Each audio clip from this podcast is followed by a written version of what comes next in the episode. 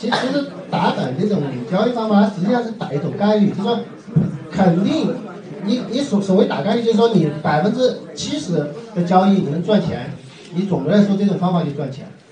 你十笔交易里面你肯定有两三笔打烂的，我们也经常打烂的，但是你总的来说你是赚钱就行了，就是得，它是靠方法赚钱，不是靠就是我我我我我想有有。有有有水平有多高，或者我对热点啊这这些把把握有有多高？它主要是靠这种方法，我这个方法统计出来可能有百分之七八十的概率，我就我就坚持这种方法。但是这种方法里面就是说不是说每一个板都能打，它它打板的东西它有很多限制条件，就是说一个就是说大盘下跌的时候你尽量不打，那你成功率就会大大提高。比如你在大盘下跌的过程中，你所有板都放弃。那你你总的来说一年的成功率可能就大大提高了。你要在下跌过程中你还要打板，那肯定失误率就高。你如果总的来说一年下来，你如果成功率达不到百分之七十的话，你打板交易你可能今年不会赚钱。就是说，他所谓打板就是打成功率、打概率，就是靠概率赚钱。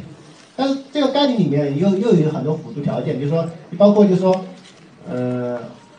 很多比如高，我我的交易习惯就是高位太高了就不打，就高位的不打它。比如说呃呃二呃三板不打，他们有些专门还有有有些高手他们专门做三板。你看那个辽辽阳辽阳六民主路，他们专门做二板三板。他这个是他的呃交易的交易习惯跟交易的经验告诉他，他觉得这种模式他能赚钱。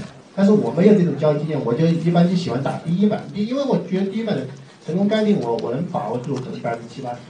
就说每个人的，他的他的几率的东西不一样，所以说你打烂的那个那那个是肯定会经常出现的，不可不可避免的。但是你总的来说，你要看你实币交易你的成功率能达到多少。你能你如果达不到百分之七十，那那你肯定就是你整个系统里面有问题。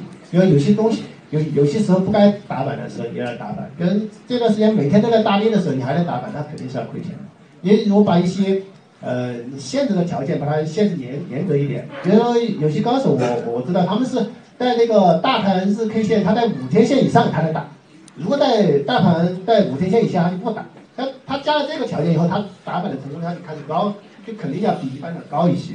有些你看打板的习惯就是他只打当天第一个板，你看那个所谓小北路嘛，他他最喜欢打就是当天的第一个板，这个板，他就打。虽然说他肯定经常被闷杀这些，但总的概率他他是很高的。他赚钱，他是靠概率赚钱，就就这样。你肯肯定是要亏钱，这不可避免的。往往往往很多打板的，他有些打失败了，一两笔亏多了以后，他就把这种方法或者放弃啊，或者就不能坚持下来。这个东西都是因为你要拉长一点看，这这这是很正常的。